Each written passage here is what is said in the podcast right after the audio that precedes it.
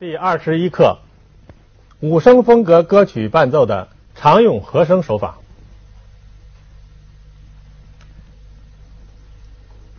在带有五声风格或者中国民族调式风格的歌曲中，它的伴奏音型的用法和大小调式是完全相同的，它所不同的就是和声的运用方法。所以在这节课里头，我们重点介绍一下，在五声风格或者在中国的民歌、民歌风格的歌曲伴奏中常用的和声手法。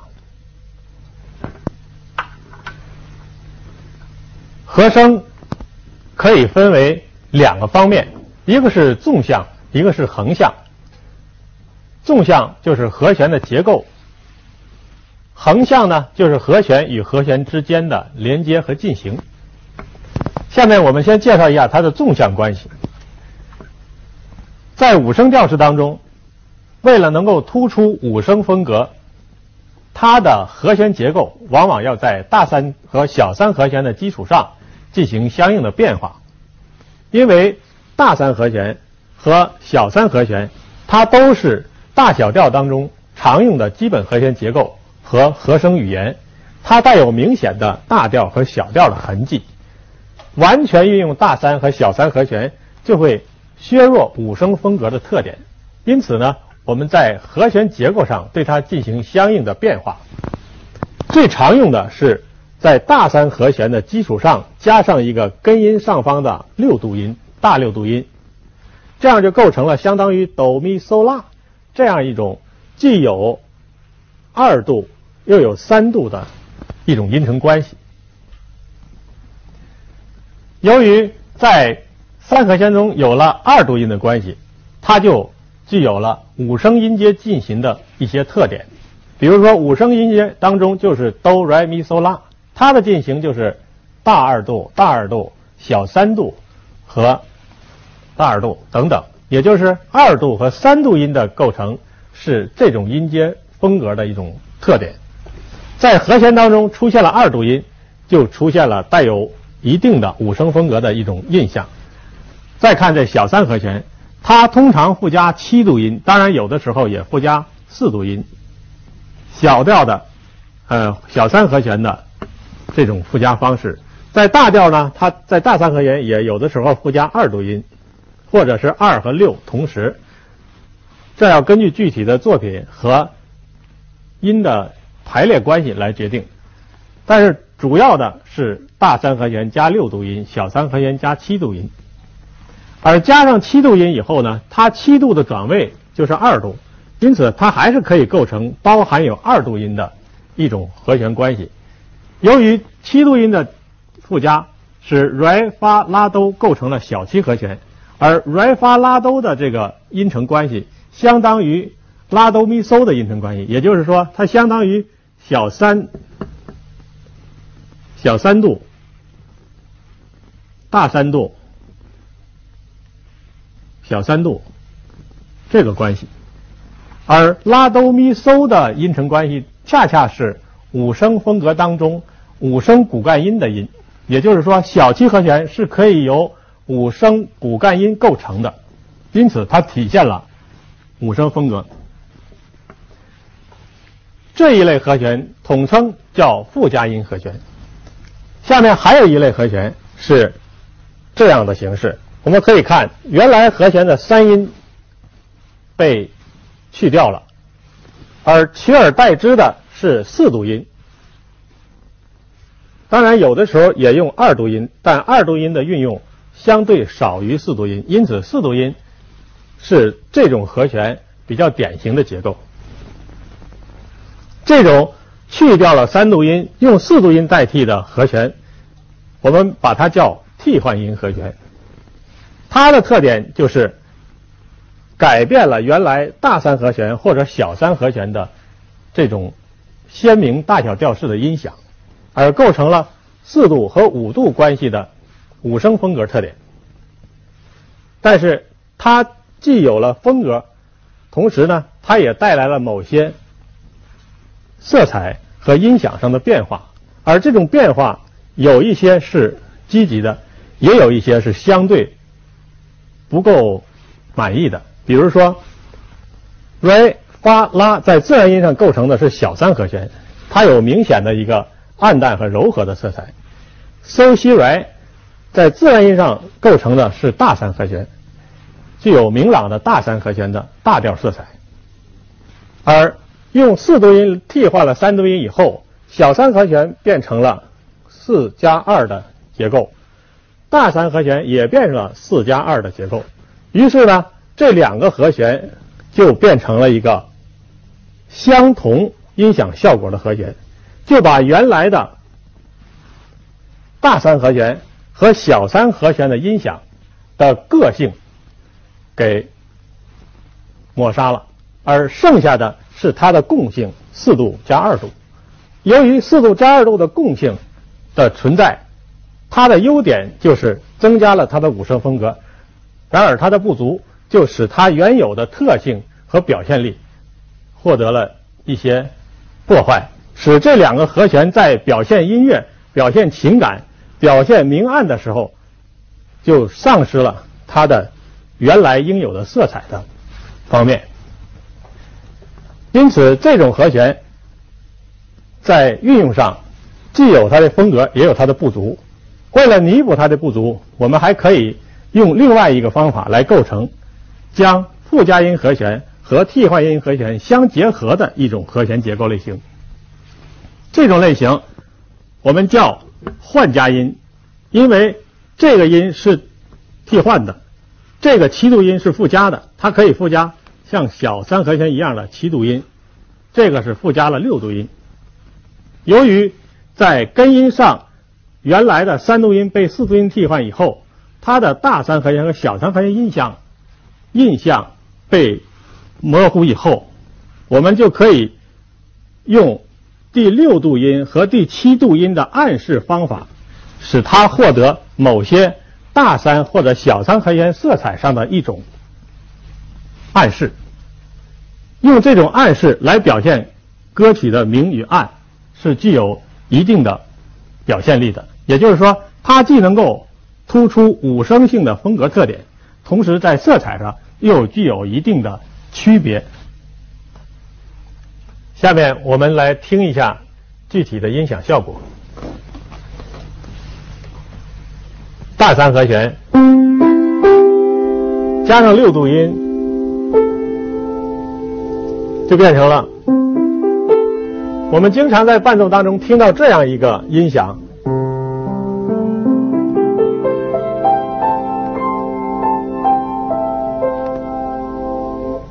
它就是由于加上了大六度音所获得的一种音响。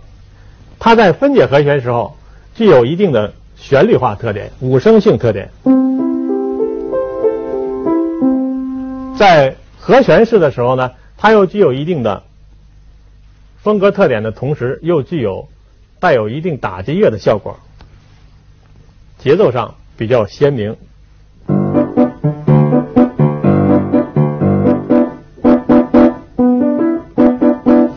这个效果，在小三和弦当中，我们经常听到，在歌曲的结尾或歌曲的进行当中。有这样一种一种进行，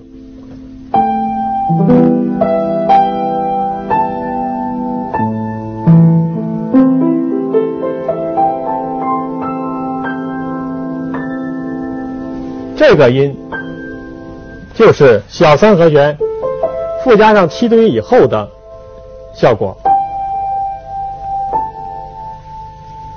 这种小七度和弦，它区别于。小七和弦的一种功能性用法，功能性用法它需要七音做下行解决，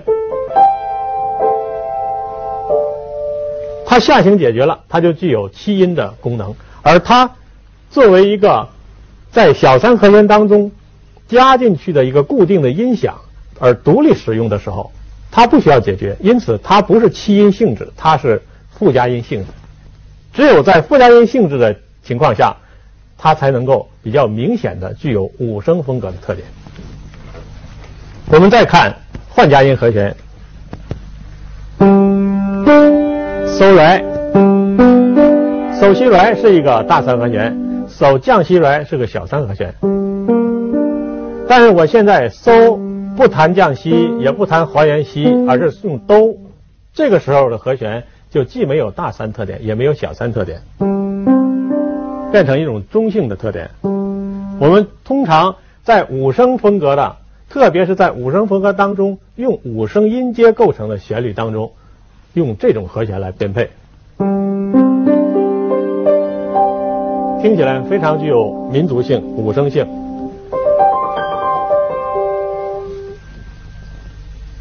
小三和弦在 re 上建立的也是这个特点，re 发拉本身是一个小调，re 升发拉大三和弦，re 嗦拉就不是大的，也不是小的了。哎，通常弹出这样的歌曲，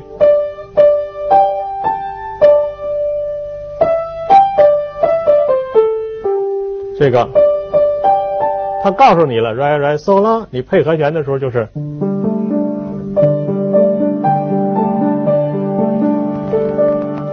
就这么一种配法。下面再看换加音和弦，在大三和弦弹奏上是这样的效果。小三和弦是这样效果。如果我变成哆发嗦，它就感觉不到大和小的区别了。但是我可以在六度音和七度音上给它进行一定的暗示。比如说，我现在要加上降西，它就是带有小调的特点。为什么呢？因为小调音阶当中的七度音是小七度音，合在一起。如果我加上大六度音，它就构成了带有大调色彩的效果。我们可以听一下，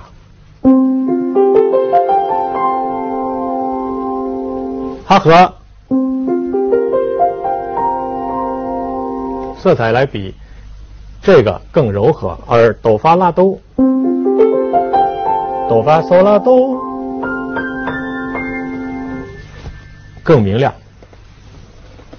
所以在和声的处理上，和弦结构这一部分，它既要突出五声风格，同时呢，又要有一定的和弦色彩的表现力在里面，这样才能构成比较明确的运用，不然就会顾此失彼，突出了五声风格，却使和弦的色彩和表现力处在一种中性的状态，这样在表现音乐上呢。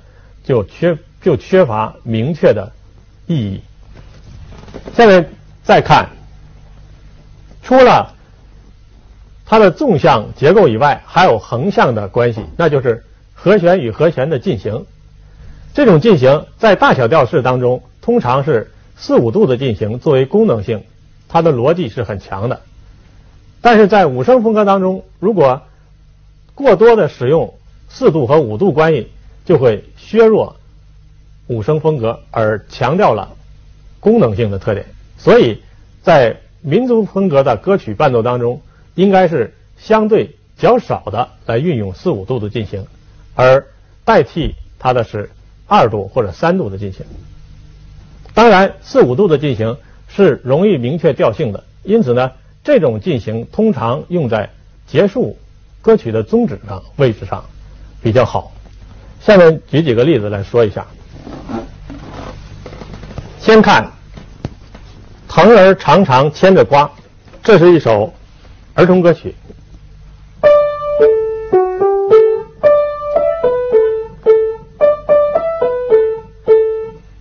用和弦中间四度音来代替三度音，变成。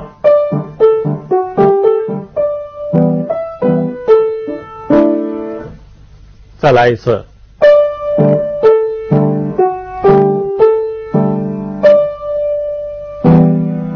小三和弦加上小七度，二度二级上面的四度音代替三度音合在一起就是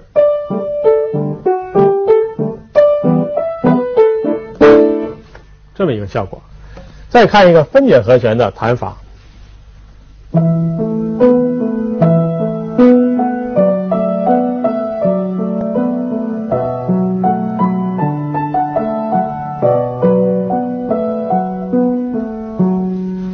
也是，而不是听起来就五声风格就大大的减少了。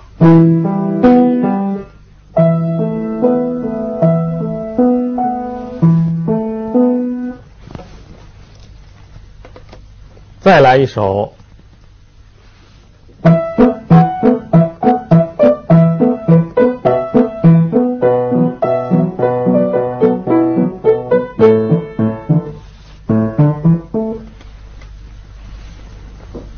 例子很多，我们最后再看一首《谁不说俺家乡好》，旋律是这样。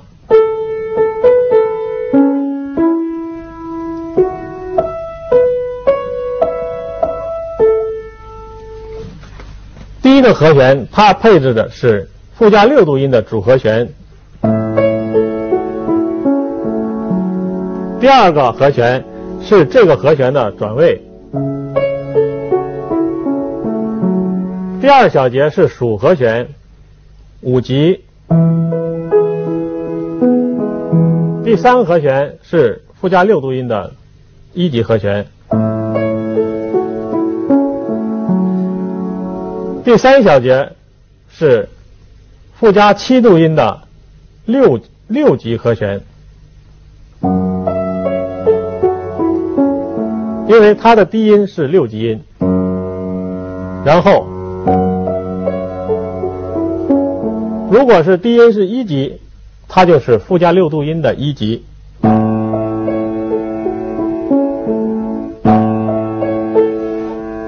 一级，它做低音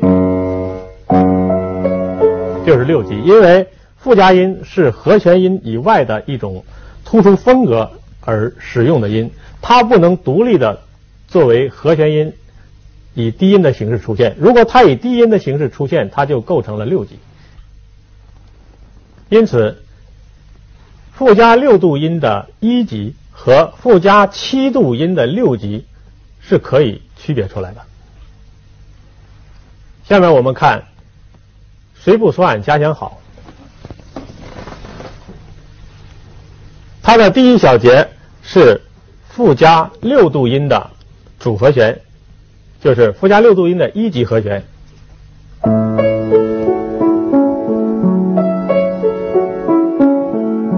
第二小节是五级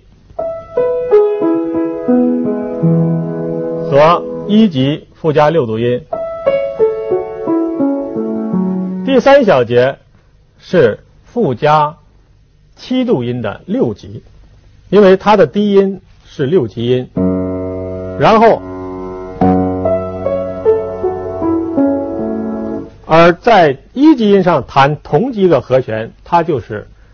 附加六度音的一级，因为附加音它是不具有独立性的。如果它作为单独的低音出现，它就具有了独立性。当它具有独立性的时候，它就不是附加音的性质了。因此，它们两者是可以区别出来的。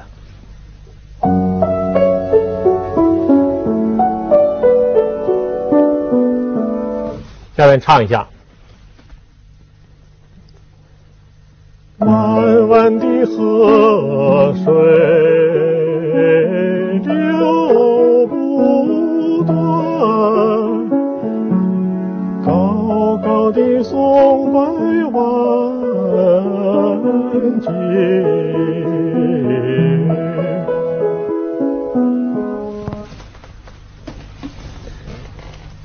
在附加音和弦的运用上，通常是运用在。具有五声风格的七声调式当中，因为这种和弦当中可以出现偏音以及七个音它们之间的相互关系，而替换音和弦通常是运用在五声音阶构成的旋律当中的，比如说盐水谣。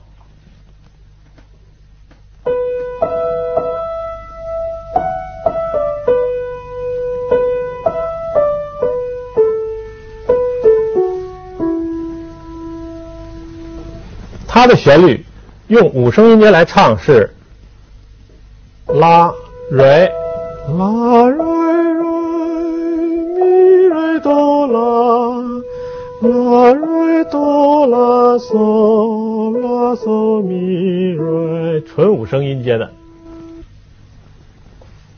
可见附加音和弦和替换音和弦虽然都是带有五声风格的和弦结构。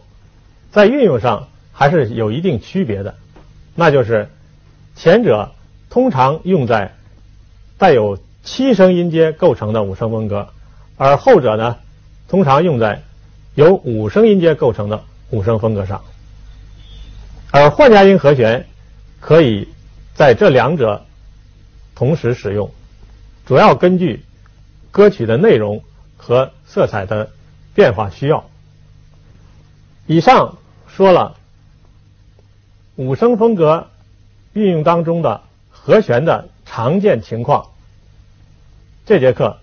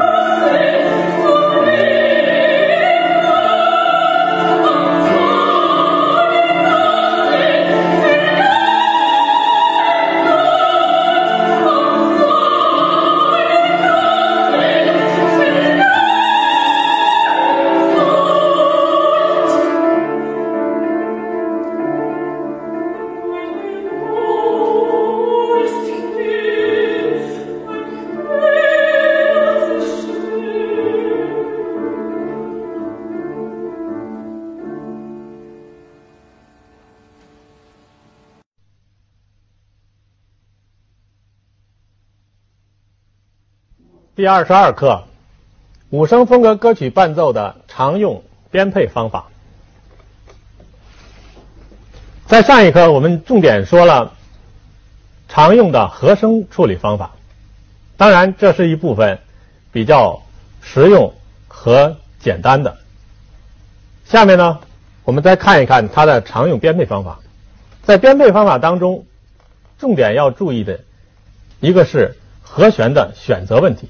就是根据具体的旋律来确定和声。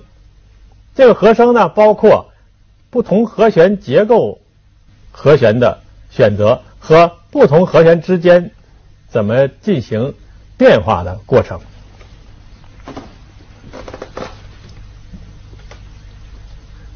在五声风格的歌曲当中，有一部分是纯粹的五声音阶构成的。在这一部分歌曲当中，我们就可以根据歌曲旋律所用的音来确定和弦。比如说，军队和老百姓，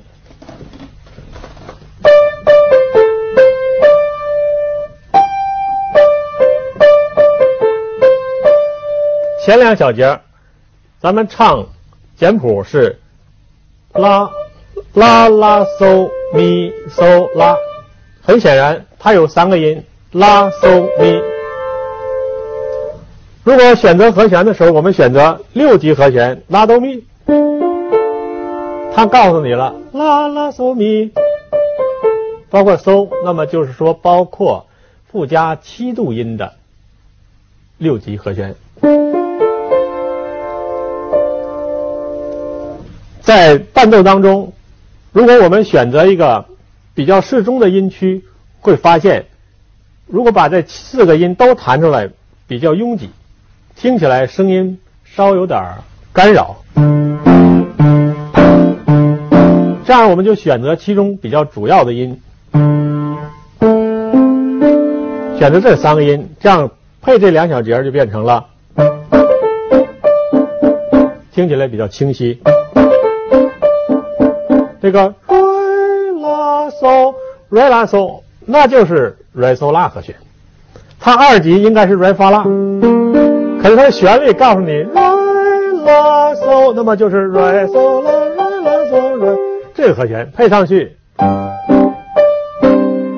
再回到一开始的六级，这样呢，整个这一个长的句子的和声就配完了，它的伴奏音型。和大小调式是完全一样的，就是为了表示它的欢快情绪，采取的是低音与和弦的交替。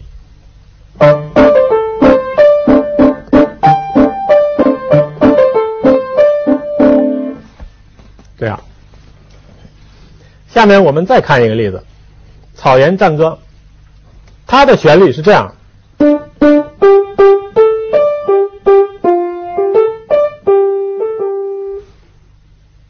通常我们可以看到这样一种配法，它把拉拉瑞瑞分解成两个和弦，拉是一个拉哆咪和弦，瑞呢它配成按照三和弦的配法，它配成瑞发拉，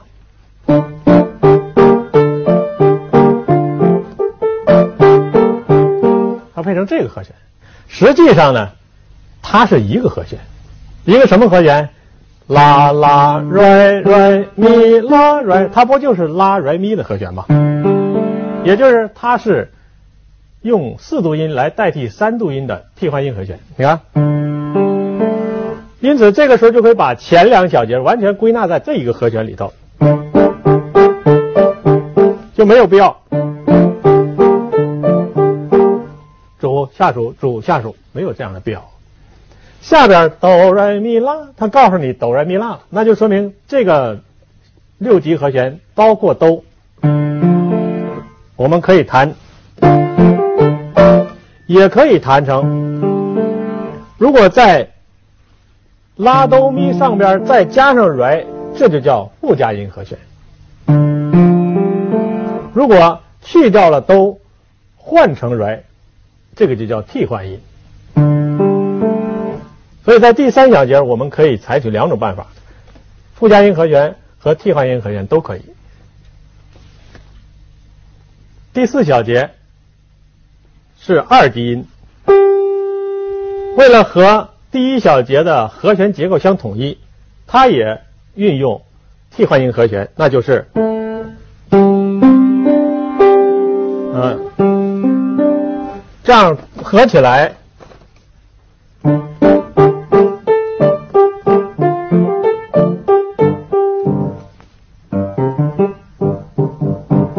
就这个效果。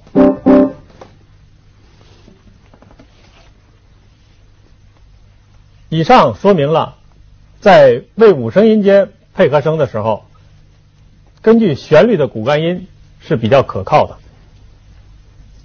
下面还有一个方法，那就是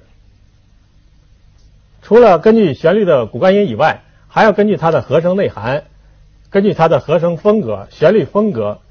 以及它的功能逻辑关系。下面我们举一个例子来说明以上的内容。有一首歌曲叫《三大纪律八项注意》，我们选择其中的两小节，运用不同的和声配置方法来尝试一下，看看哪种方法对这首歌更合适。并且通过各种配置来学习一下运用不同和弦配置五声风格歌曲的一些办法。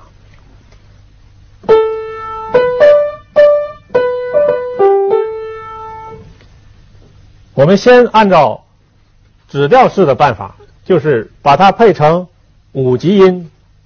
比如这是 re，我把它配成 so si re。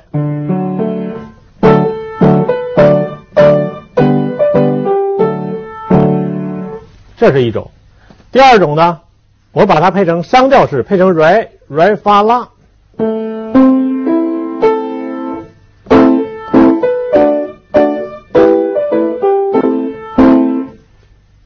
这两种方法，前一种虽然它和旋律的调式有一定的矛盾，因为它是商调式旋律。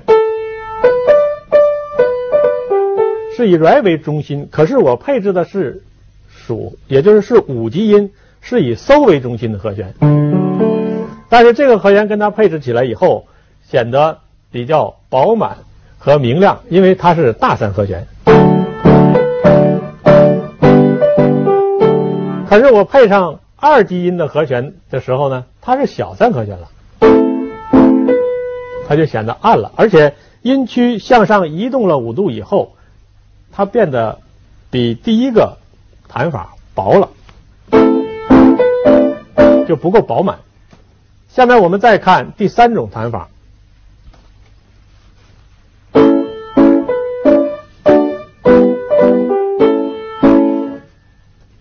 升高了二级和弦的三度音以后，它虽然变成了大三和弦，但是它的和弦位置仍然偏高，所以它的音响。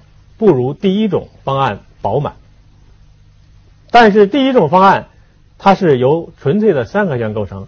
假设我们把这个纯粹的三和弦变成附加六度音的三和弦的时候，就变成了这样的效果。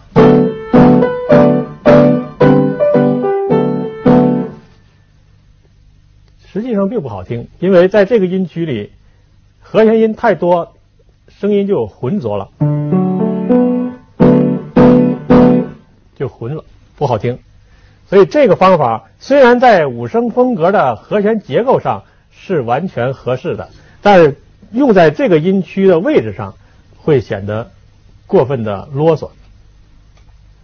下面我们再看第五种弹法，把商调式的和声变成用四度音代替三度音。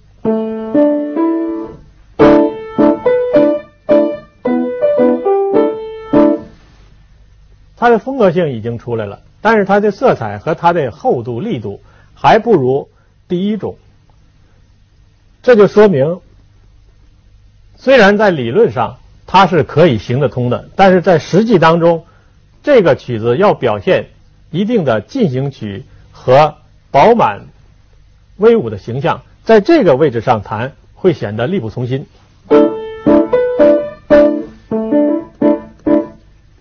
单薄了一些。根据以上的情况，我们把第六种配法谈一下，那就是这种弹法综合了前五种弹法的优点，既要保证它五声风格的特点，同时呢要有音乐形象上的饱满。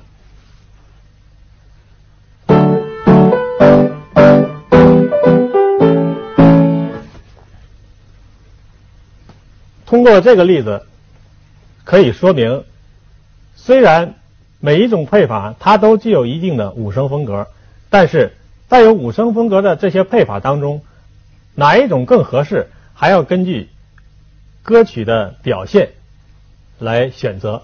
因此呢，五声风格和声的配置以及伴奏的配法也是比较灵活的。下面还有一个要注意的问题就是。宗旨式的问题，五声风格的特点，它是属于调式和声的范畴，它不像大小调式和声那种功能性强调以主和弦为中心的这么一种风格。在五声风格的和弦配置当中，在音乐进行的过程中，调性的中心往往是不够明确的，但是结尾歌曲的结束是一定要明确的，因此。宗旨式的运用就显得特别重要。宗旨式就是结束的时候由不稳定音到稳定音的一个进行过程，使不稳定音的运用产生明显的倾向，而这个倾向的解决就构成了稳定音的确立。这里头，我们举一个例子来说明《居民大生产》在五声风格的宗旨式当中，虽然它跟大小调式的宗旨式的关系是相同的，也就是我要结束在一个音上，我要采取这个音的属和弦或者属七和弦进行到它，于是它这个中心就被确立起来。比如说，我弹哆是主音。用属和弦向它结束。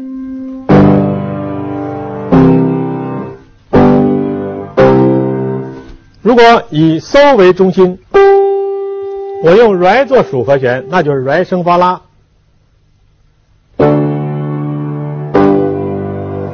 拉做中心，我用咪它的下方三四度音。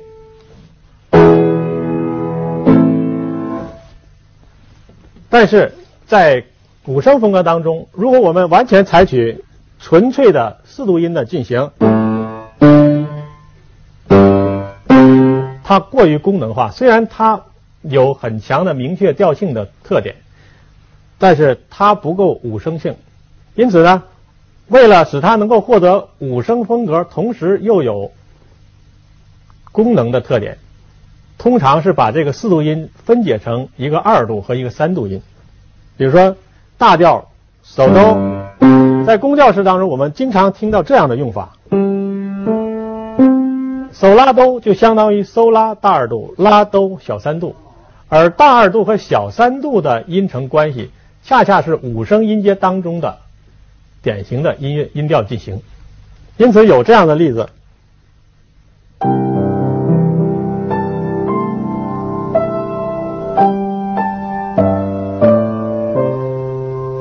低音是，而不是是把它分解开的。这个居民大生产呢，也是这样一个例子。它的结尾是这样，结尾，它的伴奏左手是，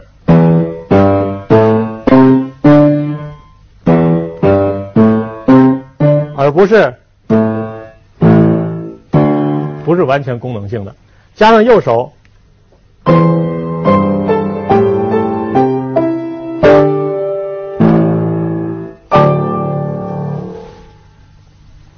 它就软化了功能所带来的那种棱角，使它五声化和旋律化。以上简单的介绍了五声风格歌曲伴奏当中的常用和声手法以及配置它的。一些方法。五声风格的即兴伴奏是一个比较大的课题。由于时间的关系，剩下的问题在以后有机会的时候再去研究。这节课就讲的。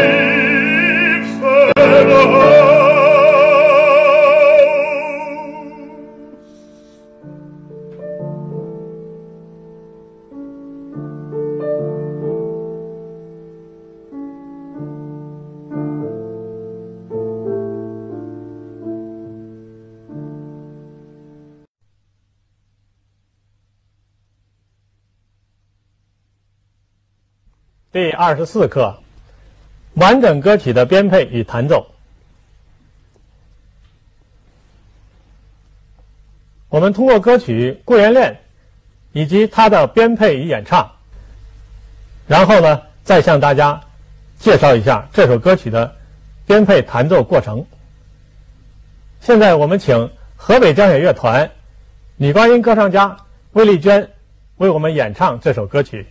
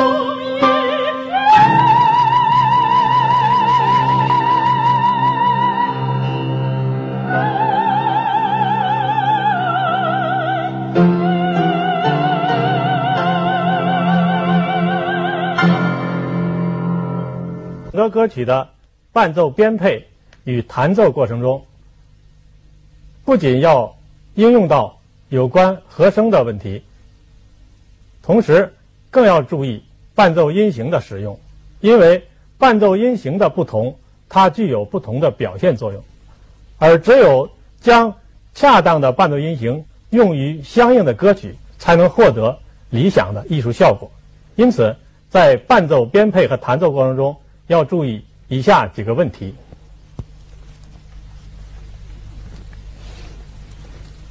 一个是和声方面的问题，一个是伴奏与歌曲内容方面的问题。除了这两个问题以外，还要注意以下几点：一个是在即兴伴奏中。模仿与创造的关系。模仿是学习的入门，但是经过一段时间的实践以后呢，你就会逐渐的摸索到即兴伴奏的有些规律，这样就逐渐的转向主动的创造。这是一个方面。再有一个是严格与灵活的问题。即兴伴奏是比较灵活的，但是呢，它要有一定的规律，所以在灵活的同时。还要注意它的逻辑性和它的统一性。第三个是共性与个性的问题。即兴伴奏主要以共性为主，因为共性的东西是比较好掌握的，而个性是根据每一首歌曲的具体内容去进行处理的，是比较灵活的。共性的东西掌握了，即兴伴奏就会比较自如，就会所说的给一首歌曲。当场就有可能弹出伴奏，但是如果你要想弹出具有艺术性和个性的伴奏，在当场弹往往是来不及的。所以你要注意共性与个性的关系。再有一个要注意艺术性与实用性的关系。实用是即兴伴奏的特点，但是实用性要和艺术性相结合，才能使伴奏更具有表现力和更具有特点。最后一个是规范性与即兴性的问题。即兴伴奏是灵活的，但是它要有一些规范。它包括钢琴伴奏音型表现特点的规范和钢琴弹奏的规范。这样，在灵活的即兴伴奏当中，就有了一定的技术性和规范性，使即兴伴奏既灵活。又规范。以上我们向大家介绍了有关即兴伴奏的方法，以及它的编配与弹奏。即兴伴奏本身是一种能力，能力只有在实践中才能够获得，因此，对于即兴伴奏的学习，也要通过大量的不断的艺术实践。在本课当中。虽然为大家提供了有关即兴伴奏的相应的方法与思路，但是在实践中还要靠大家自己带有创造性的运用，因为即兴伴奏本身就是音乐创作范畴里边的一个组成部分。希望通过本课的学习，能为大家提供一个简便易行的伴奏方法和思路，而具体的实践还要靠大家在。不断的探索中，不断的去完善。